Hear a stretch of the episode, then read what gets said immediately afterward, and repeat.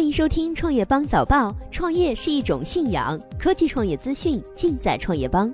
今天是二零一六年十一月八号，星期二，我们一起关注今天的重要讯息。乐视生态曝光雷军嘲讽乐视截图，后者否认。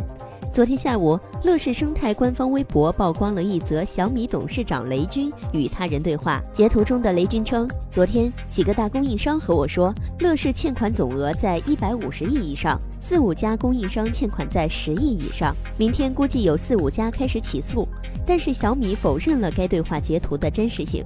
此外呢，记者还在乐视生态原微博发现了相同对话内容，但是主人公为周鸿祎、余承东的对话截图真实性也均被否认。乐视麻烦殃及酷派，后者股价一度暴跌达百分之十八。财富发布全球增长最快百家公司，网易、新浪、唯品会上榜。近日，财富杂志发布了美股增长最快的一百家公司。美国自然健康时尚集团排名第一，Facebook 排名第三。中国有九家公司上榜，唯品会高居第二位。其余入围的中国公司有新浪、网易等。该榜单是根据入围公司在三年里的营收收入、利润和股票回报率而编制的。阿尔法狗半年内奇力大涨，将在二零一七年再度出山。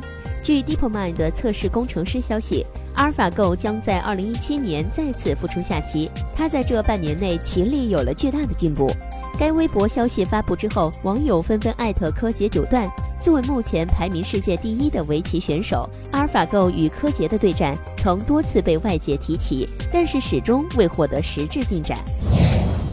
今日头条被指侵权遭索赔一亿。根据《京华时报》报道，因认为今日头条侵犯了自己头条商标的专用权，北京博天恒业广告有限公司将运营今日头条的北京字节跳动科技有限公司告上法院，索赔一亿余元。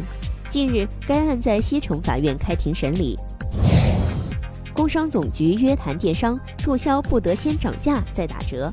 国家工商总局昨天召开京东商城、百度、亚马逊中国、当当网、聚美优品、国美在线、一号店、携程网、苏宁易购、同城网、阿里巴巴、蘑菇街、贝贝网、腾讯、唯品会十五家网络经营企业，召开规范网络集中促销活动行政指导会，对网络企业加强自治、规范网络促销活动提出要求。要求中提到，电商平台要遵守促销信息规范和促销广告规范，不得发布虚假广告，不得虚报特价揽客，实施有价无货的欺诈行为。交通部公布网约车考试内容，八十分及以上考试合格。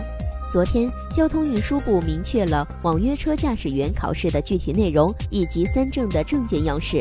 考试方式实施全国统一题库，采用计算机系统随机抽题的方式考试。考试总分为一百分，八十分及以上为考试合格。考试内容中，对新政的考试内容占比最多，达到十八分。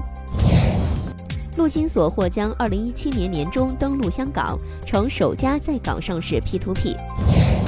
华为将首次进军韩国高端手机市场。据韩国媒体报道，华为预计将首次在韩国推出高端智能手机，瞄准三星 Galaxy Note 7留下的市场空白。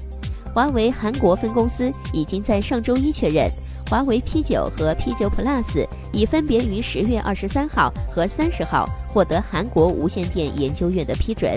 两款手机预计将在十二月份通过华为在当地的合作伙伴推出，售价约为七十万韩元至八十万韩元。免费午餐结束，特斯拉超级充电站开始收费。